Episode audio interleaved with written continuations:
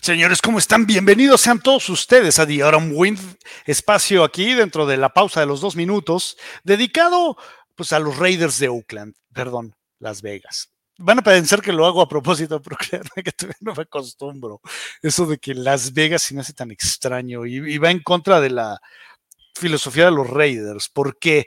Eh, porque estábamos acostumbrados a que se jugaba en un estadio pequeño, un estadio feo, y de repente juegan en un estadio el más caro de la NFL. Eh, choca, va en contra de la filosofía de lo que son los Raiders, pero bueno, así son las cosas. Les voy a ser honesto, no me encanta, ¿eh? detesto que jueguen en Las Vegas, vomito el decir los Raiders de Las Vegas, pero así son las cosas, ni modo. Eh, me imagino que a lo mejor a muchos les pasó en su momento con los carneros que decían los carneros de San Luis. Sí, pero para mí sacar a los Raiders de las de, Oakland eh, es como haber sacado eh, o sacar en su momento a los aceros de Pittsburgh o, sacar a, los empacadores de Green Bay, a los osos, sacarlos de Chicago. Hay cosas que no van. Sí, pero bueno, ya que. Eh, ¿Cómo están? Tenemos, tenemos noticias del equipo negro y plata. Ya se dieron los recortes.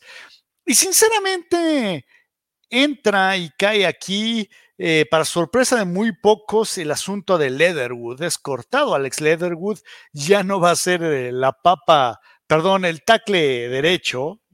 hay que pues recapitular un poquito la carrera de este individuo, sale de la Universidad de Alabama.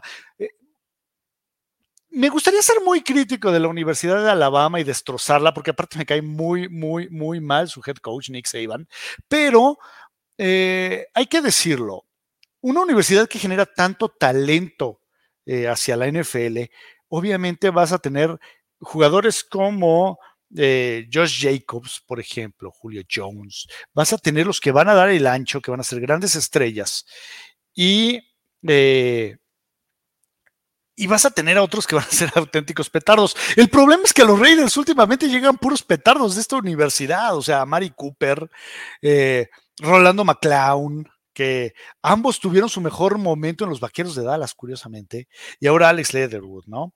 Y, el caso de Leatherwood, bueno, según reportes, los Raiders eh, le hablaron a toda la liga, sí, para eh, ofrecerlo, en cambio, nadie levantó la mano, o sea, de ese tamaño el petardazo. Eh, dudo mucho que alguien levante la mano para ofrecerle un buen contrato. A lo mejor le dirán, vente para acá, pero te doy el mínimo, ¿no? Auténtico petardo, por lo menos para los Raiders. Ahora, muy poco común que cortes a un jugador en su segundo año. Te habla de que en realidad no te cumplió con las expectativas. También viene el hecho de que este jugador es heredado de la, ahora sí que administración anterior, y me van a decir, pues casi todos, sí, efectivamente, pero ante el sistema que está implementando McDaniels no funcionó. De hecho, hay que recordar que en contra de Miami lo mandaron a la banca después de permitir un sack. Sí, fue algo realmente, pues, penoso. Estaba viendo de algunos de los analistas que decían que el problema que tenía Leatherwood, o que tiene Leatherwood, es que sus, sus golpes, su, su punching, es muy abajo en cuestión técnica y que en cuanto le quitan el brazo derecho, pues casi casi se va de nariz. Pero que dices, no me vengas que no puedes corregirle eso. O sea, también ahí hay un problema eh, de cocheo, creo yo. Que probablemente sea más fácil cortarlo que corregirle el, el, problema. Es como, como niño problemático en las escuelas, ¿no? que de repente agarras y sabes qué, eh, en vez de ayudarlo, pues mejor lo mando a volar, que se ocupe alguien más de él. Así que Leatherwood, bueno, pues ya se fue. Y otro que ya también se fue es Tyvon Mullen, que en su momento fue seleccionado por los Raiders también. Y bueno, pues resulta que ya lo cambiaron a los Cardenales de Arizona por una eh, séptima selección condicionada. ¿Qué quiere decir esto? Que si cumple el hecho de que juegue para el equipo, bueno, ya les deberán a los Raiders una selección. Si no, pues buenas noches. No te debemos absolutamente nada.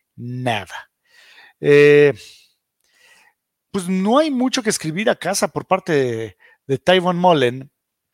más que vivió mucho tiempo lesionado y él sí tuvo bastante más, bastante más tiempo de, de, jugar en los Raiders. Pero así que desde el 19, pero sí, ahí sí creo yo que si del 19 hasta el 22, la pretemporada del 22, no demostraste que podías quedarte en el equipo, bueno, ya muchacho, busca eh, mejores, mejores pasturas, ¿no? Adiós, es hora de, partir y, de hacernos a un, a, un lado.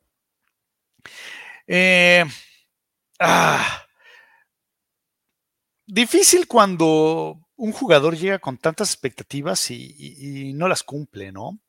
En el caso de Leatherwood se dice que eh, fue Tom Cable el que lo pidió, ¿sí? Personalmente, y que, pues de entrada empezó a trabajar con él, él estaba muy impresionado con lo que presentaba el, el egresado de la Universidad de Alabama, pero bueno, hay que recordar que empezó como tackle derecho y después lo movieron a guardia, ¿sí? ya que pues, literalmente lo estaban viendo como pichón. Así que bueno. Eh, me dice aquí, sí, la verdad, ¿qué onda con estos pics? Eh, creo que también hablan mucho de, lo que fue la administración de, del señor Mike Mayock. Eh, porque está el caso de Henry Rocks, ya sabemos cómo está ese, ese asunto, eh, que terminó matando a una persona de una forma imprudente por andar manejando hecho la diabla bajo la influencia del alcohol, salido de la Universidad de Alabama, una vez más. Les digo, no, no, no, no es que le tenga yo mala fe a Alabama, no me caen muy bien, pero es más bien por su coach, no por, no por eh, la universidad en sí. Y después, eh, Leatherwood, no del ancho, Sí, Jacobs es el que ha sacado la cara por esas elecciones, pero me queda claro que Mayock, salvo el seleccionar un par de, jugadores como eh, Hunter Renfro, Max Crosby, eh, también estaba teniendo. Y bueno, lo que pasa es que eh, Henry Rocks lo estaba haciendo bien, pero hay gente que yo no sé qué tiene en la cabeza. O sea, podrías haber agarrado este, este aparatito que se llama teléfono y le abres un servicio de taxi y ya con eso te lleva, ¿no? Pero bueno. ¿Qué podemos decir? No ha sido la cosa más acertada. Ahora, señores, cambiando de tema un poquito, se dieron ya la revelación de todos los jugadores del top 100 de la NFL. Y aquí sí hubo uno que me molestó bastante. Me, me molestó eh, a más no poder el hecho de que a TJ Watt me lo aventaron por ahí del 56, si no me recuerdo, algo por el estilo, cuando yo creo que Max Crosby es uno de los 20 mejores jugadores dentro de la liga.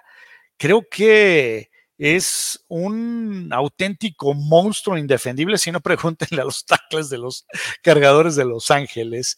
Y sobre todo, fue toda la temporada. Eh, sí, yo, yo estoy seguro que era dentro de los 20. Eh, yo creo que está al nivel de un tipo como TJ Watt y va a haber quien me diga, no, pero TJ Watt tuvo la mayor cantidad de sacks. Sí, completamente de acuerdo. Y no te voy a rebatir que, Watt debe de estar entre el, entre el top 10. Pero ya muy cerca está eh, Max Crosby. También me llamó la atención por ahí que pues, Hunter Renfro, buenas noches, y sobre todo el que Darren Waller apareció, bajó unos cuantos escalones, estaba como en el 35, bajó al 50 y tantos, pero eh, sobre todo el, hecho de que, a ver, Waller sí estuvo, estuvo lastimado parte de la temporada y el que saltó ahí a, dar la cara fue el señor Hunter Renfro. Entonces, como que, pues citando a cierto personaje de la televisión mexicana, ya no entendí. Así que dicen por ahí que estamos locos, ¿no? Y pues hasta el momento sigue el asunto de la negociación de Waller por contrato nuevo. Vamos a ver en qué termina esto. Ay, Dios santo, pero sí, la verdad, me gustaría saber qué opinan ustedes de, lo de Max Crosby. Eh, creo que le hicieron el feo, pero bueno, pues ahora sí que esto se supone que lo vota la gente de, este, de la NFL, o sea, los jugadores mismos. Sí, me parece una verdadera burla el que Tom Brady haya terminado en el, lugar número uno. Eh, si me hubieran dicho del top 10, a ver, vamos, a ver el top 10, lo tenemos aquí a la mano. ¿sí? El número 10, Travis Kelsey. Eh, es un gran jugador, no me gusta decirlo, pero bueno, sí, es un gran jugador. Eh, Jalen Ramsey en el número 9. Después, Patrick Mahomes, número 8. De hecho, me sorprende que no haya estado más alto porque normalmente les gusta hacerle el tributo al guanaguana a este señor. Número 17, Davante Adams. Y aquí, a ver, quiero detenerme tantito con, Davante. No echemos campanas al vuelo, por Dios. Eh, Davante es un gran jugador, sí, pero no ha jugado con los Raiders. en este momento no es jugador, no ha sido jugador de los Raiders oficial hasta que llegue la semana 1 y tome el primer snap, será jugador de los Raiders. Todo lo que ha hecho de manera previa ha sido con el equipo de Green Bay. Entonces, no sé qué tan válido es eh, colgarse este, pues que es este, este, nombramiento, ¿no? Es decir, este, tenemos al mejor receptor del NFL. Bueno, sí, el año pasado yo creo que sí fue el mejor receptor del NFL y lo ha sido por varios años. Le toca demostrar que lo sigue siendo jugando de negro y plata. Ojalá y lo haga. Pero eh, lo demás, pues ya es pasado. Bueno, TJ Watt en el número 6. Es un gran jugador, tuvo por ahí eh, una lesión, de hecho se lesionó la entrepierna en contra de los Raiders, de hecho, muy al principio de temporada. Eh, pero yo diría que Crosby ya empieza a cerrar pues lugares con este hombre. Después, Jonathan Taylor, a ver, perdón, pero ¿en dónde estaba el señor? ¿Llegó a playoff? ¿En serio? O sea, Jonathan Taylor. ¿Sí? Eh, yo creo que eh, un, un, estándar que debe ser mínimo para un más valioso, por ejemplo, y para un candidato de top 10, es que estés en playoffs. ¿De qué te sirve? Sí, soy muy bueno, pero no paso playoffs. Sí, o sea, es como un MVP. Yo creo que un MVP forzosamente tiene que llevar a su equipo a la postemporada. No hay de otra. Eh, yo recuerdo hace unos años la temporada monstruosa que tuvo JJ Watt con los eh, Tejanos de Houston, en el cual, bueno, hasta lo metían en ciertas situaciones de gol para atrapar pases y llegó a anotar un par de touchdowns, aparte de la cantidad de capturas que tuvo. Que decías, tiene que ser el más valioso. Ah, no llegó a playoff. Olvídenlo. ¿sí? O sea, no puedes argumentar que el más valioso eh, o que un jugador debe ser el más valioso si ni siquiera hace la postemporada. Por la cantidad de factores que ustedes me digan. ¿sí? Pero el más valioso debe de estar eh, contendiendo, debe tener a su equipo muy cerca de la, del campeonato. Y bueno, eh, entonces le estaba yo diciendo, Jonathan Taylor, perdón, pero Jonathan Taylor quedó descartado en la última jornada en contra de los Jaguares. Y es más, les voy a decir otro dato. ¿En dónde terminó eh, o empezó a terminar la temporada de estos Colts? En contra de los Raiders. quien jugaba del otro lado? Un señor llamado Max Crosby. Ahí se las dejo. Número cuatro, Cooper Cup.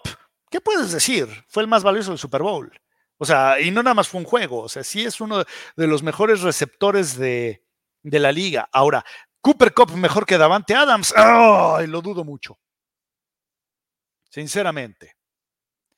El asunto es que Cooper Cup, bueno, tiene más eh, talento que lo acompaña.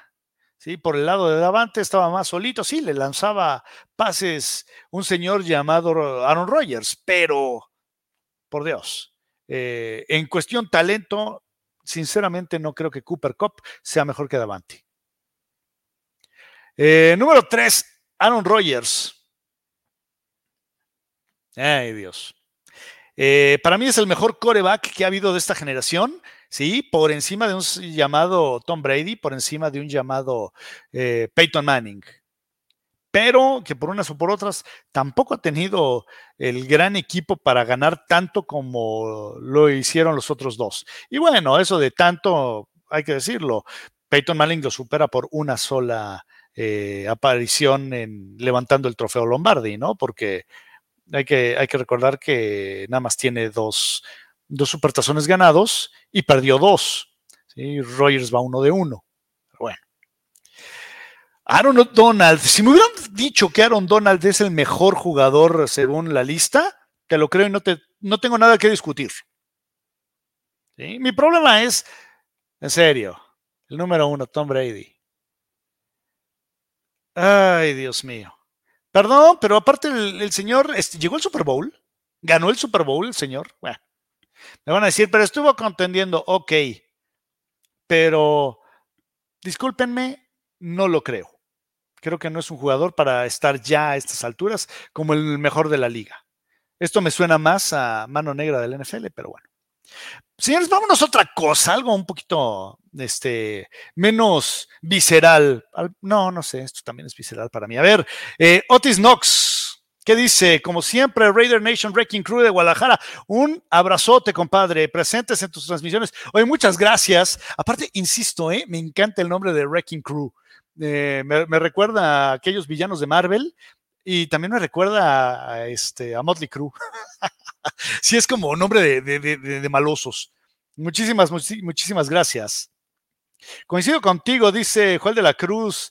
Sí, con lo de Max Crosby, es un buen defensivo y ahora debe lucir más con el apoyo de Chandler Jones. Sí, definitivamente. ¿Sabes qué? También quiero ver qué es lo que eh, presenta esta defensiva. Creo que es la gran incógnita que mucha gente tiene con eh, los Raiders.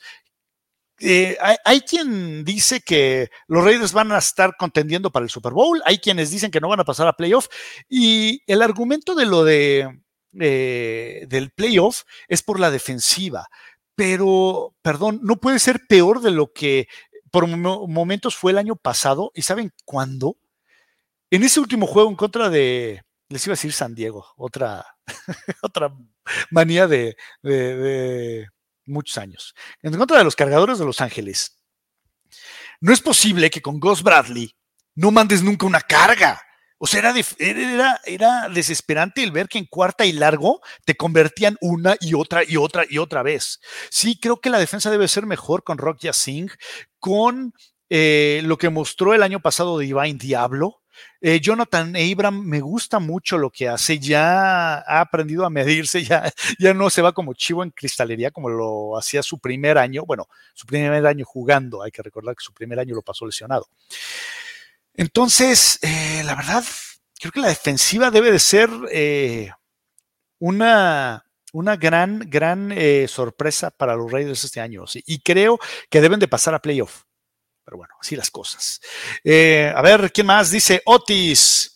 Renfro es mucho mejor jugador de lo que sí, de lo que dicen en, en el top 10. Sí, al igual que Crosby, sí, o sea, Estás hablando de un receptor de 103 recepciones, 103, 102, no recuerdo exactamente. Eh, y no está. Digo, perdón, aparte estás acompañado de Darren Waller. Sí, o sea, tampoco es como que ah, nada más es a ti al que te tiran, ¿no? O sea, que muchas veces resulta que eres tan dominante que aunque nada más eres tú, dígase Davante Adams, nada más le tiran a él, ¿sí? y aún así hace la jugada. Pero bueno, Universo NFL en español, ¿cómo estás? Es muy lamentable lo de Leatherwood, eh, que nadie ofrezca, aunque sea un pixie de séptima ronda o algo por una primera ronda. Pues, ¿Sabes qué? Aquí sí siento que se les fueron las cabras algo le vio Tom Cable y me da la impresión que probablemente Cable le pudo haber sacado provecho, pero no tuvo tiempo de trabajar con él. O sea, hay que recordar que la llegada de McDaniel se debe a la salida de Chucky y algún día platicaremos sobre todo el asunto de Chucky. Cuídate, Chucky, que digo, no, cuídate, Gudel, que Chucky te anda buscando. Em, ese asunto de, la salida de Gruden, ay, Dios mío, siempre me ha olido espantoso, sí, me ha, me ha dolido eh, muy, muy mal, pero bueno. Eh, la verdad, habría que eh, analizar, a ver si alguien lo toma y a ver qué pasa. pero bueno, Tom Cable dijo, yo lo quiero.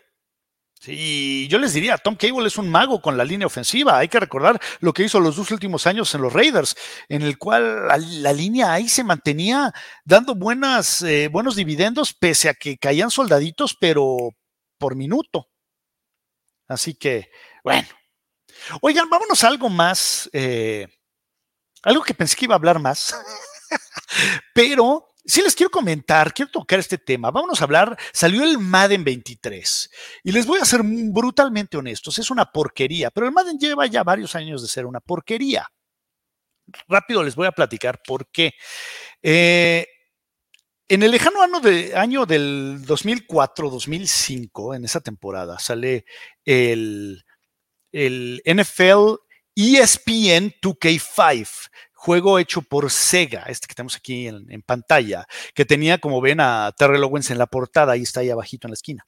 Bueno, esto fue un gran juego, sacado por uno de los mejores desarrolladores de videojuegos de deportes. ¿Qué hacen estos señores? Sacan este juego, pero lo sacan en 20 dólares. De hecho, eh, a ver si, si podemos meter rápido el trailer y, para que lo vean, nada más este, ocupaban aquí a, a Terrell Owens como, como objeto de venta cuando Terrell Owens era este gran fenómeno, ¿no? Y pues se vendió muchísimo más de lo que se vendió Madden. Ahora, aquí la NFL es parte de la culpa también, tiene parte de la culpa de todo esto, de que hoy solo tengamos un juego. Eh, a ver, vámonos, me voy a quedar callado y ahorita seguimos hablando, nada más para que vean el, el trailer de, del, este, del 2K5. The clock will continue to run. Fourth down, seconds remaining. They're going to need to call a TO. Yo, this is T.O. Game Informer calls it the one football game you must have. Yeah. And IGN says it will own your soul. Get ESPN NFL 2K5 from ESPN Video Games. Hey, how'd you get this number? Rated E for everyone. Bueno, pues resulta que este juego eh, termina vendiendo mucho y a la NFL no le gustó que uno de sus licenciatarios bajara el precio de su producto. Entonces dice, pues, ¿saben qué? Vamos a poner esto pues al mejor postor, a ver quién ofrece más lana por la licencia exclusiva del NFL. Y este juego que tengo aquí, ¿sí? Que es el Madden 06, ¿sí? Si se, a lo mejor no se alcanza a ver, pero miren, ahí dice juego exclusivo con licencia exclusiva de la NFL. Bueno, aquí empezó la, de, la debacle del Madden. El Madden desde el 06 no tiene competencia. ¿Y qué pasa? Pues bueno, tenemos cosas como jugadores que desaparecen, eh, casas que aparecen en medio del campo, a medio juego.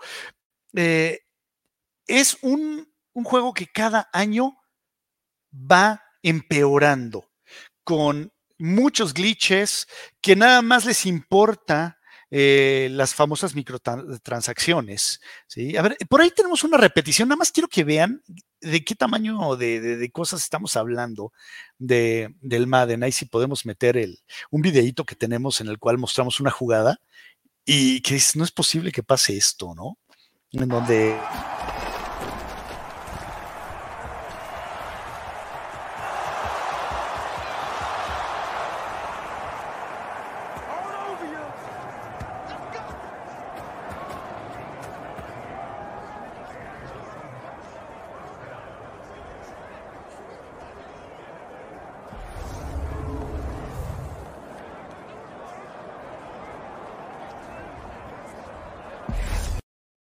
¿Y se pagan 70 dólares por esto?